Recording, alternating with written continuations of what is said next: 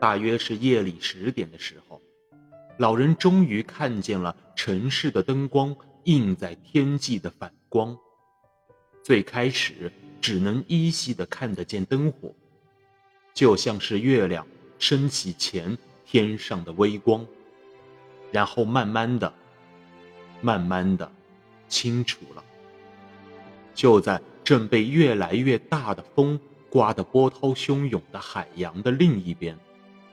他看到了，于是他使尽了这反光的圈子。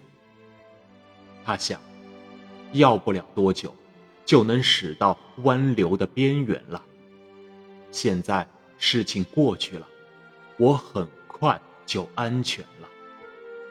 那些鲨鱼，它们也许还会再来袭击我，不过，我一个人在黑夜里，没有武器。怎样能对付他们呢？老人这个时候身体僵硬、疼痛，在夜晚的寒气里，他的伤口和身上所有用力过度的地方都在发出疼痛。我真希望不必再斗了，我真希望这一切赶快结束，不必再斗了。然而到了午夜。老人又开始了他的搏斗。